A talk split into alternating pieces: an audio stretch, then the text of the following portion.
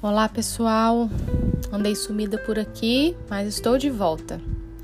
Bem, para quem não me conhece e está chegando aqui agora, eu me chamo Gabriela e sou responsável por este podcast.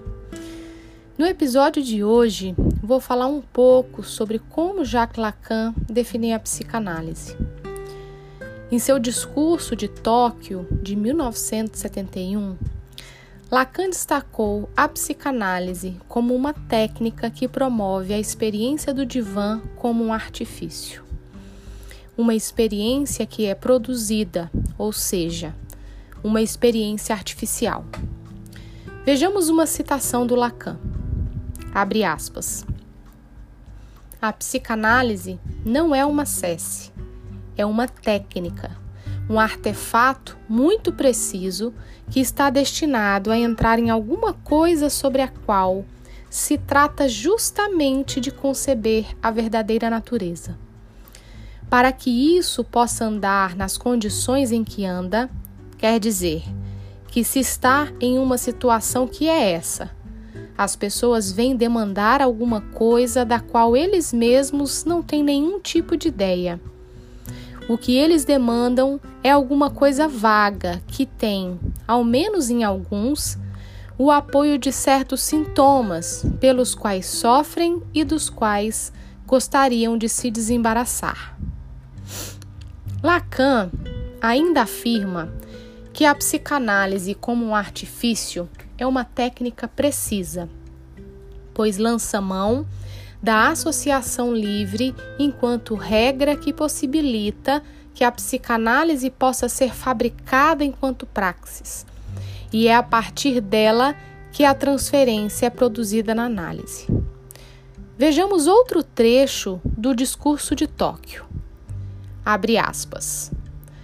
A psicanálise é uma técnica muito precisa que joga sobre essa regra que damos ao paciente de dizer o que lhe ocorre dizer.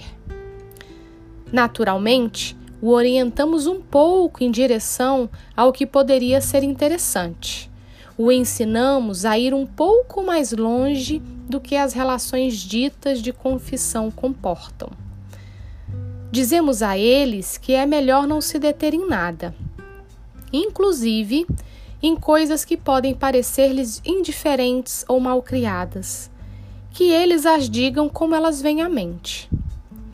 Que a partir dessa prática se estabeleça alguma coisa que é infinitamente mais rica e mais complicada, isso imediatamente surpreendeu as pessoas que se colocaram a operar com essa prática. É o que se chama transferência. Fecha aspas.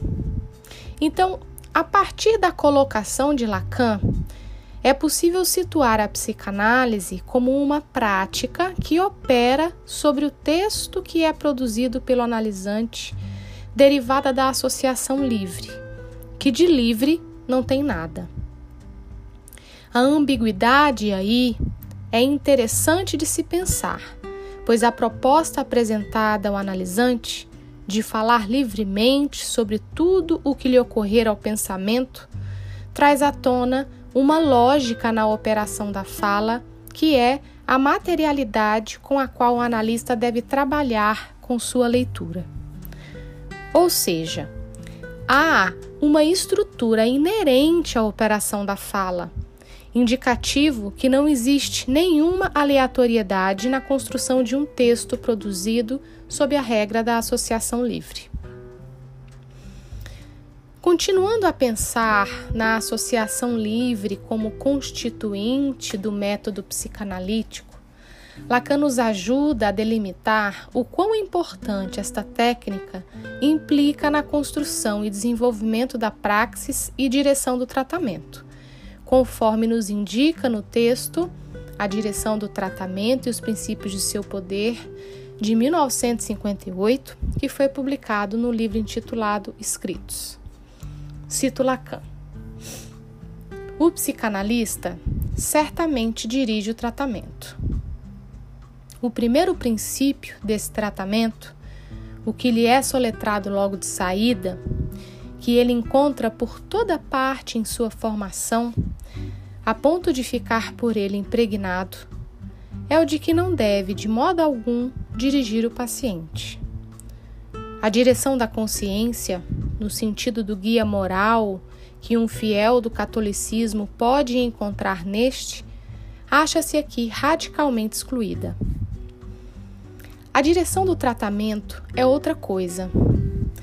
Consiste, em primeiro lugar, em fazer com que o sujeito aplique a regra analítica, isto é, as diretrizes cuja presença não se pode desconhecer como princípio do que é chamado a situação analítica, sob pretexto de que o sujeito as explicaria melhor sem pensar nelas.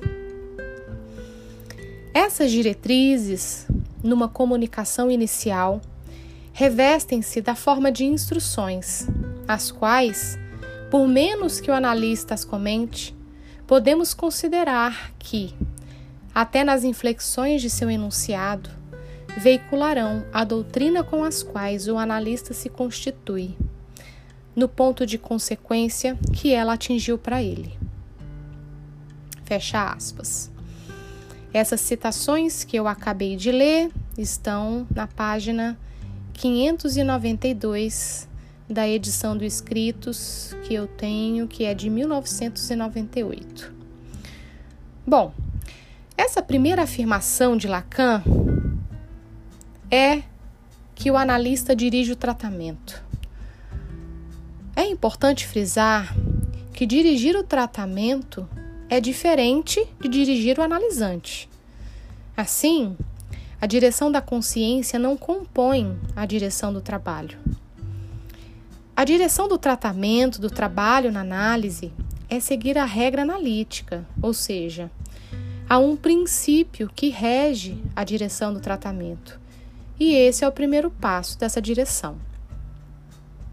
Essa regra analítica consiste na associação livre.